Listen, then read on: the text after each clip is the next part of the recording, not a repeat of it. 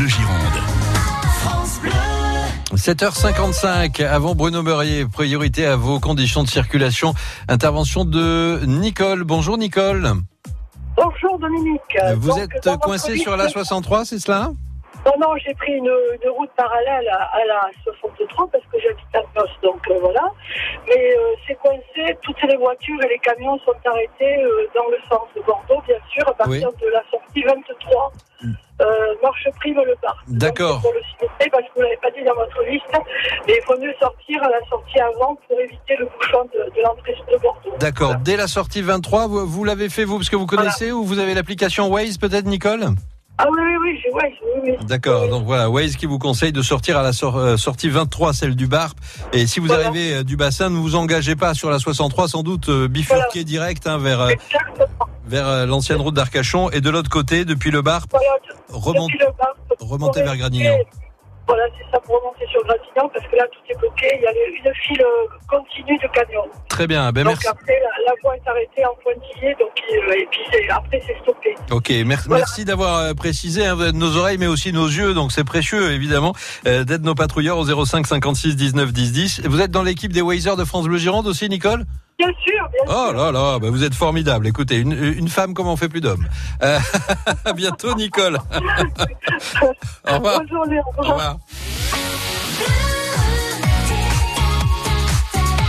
France Bleu Gironde. Euh, 7h57, Bruno Beurrier, merci d'avoir euh, patienté. Euh, La circulation est euh, une priorité. L'histoire que vous nous racontez tous les matins avant 8h est précieuse en cette période de jour férié, Bruno. Et oui, qui n'a pas regardé l'agenda de l'année prochaine pour savoir quand est-ce qu'on va poser son viaduc ou son pont à l'occasion des congés égrenés qu'il peut y avoir sur le mois d'avril ou le mois de mai? Alors Dominique, on se Mhm. fait un petit quiz. À votre avis, il y a combien de jours fériés en France? Waouh, euh, 8. Perdu. Ah. 11.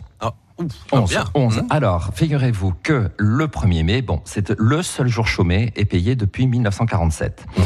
le 8 mai qui va tomber, et depuis 1953, jour férié. Mais figurez-vous que le président de Gaulle avait supprimé son caractère férié.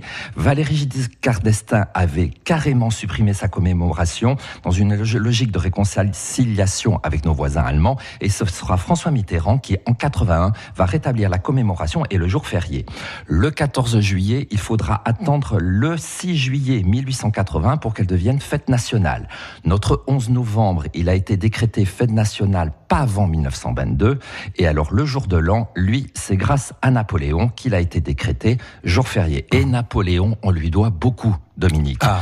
Parce que concernant les six fêtes religieuses, figurez-vous que le jour de Noël, donc le jeudi de l'Ascension, le lundi de Toussaint, sont dus à des arrêtés lors du concordat entre Napoléon et la papauté, où la religion catholique est redevenue une religion d'État en France.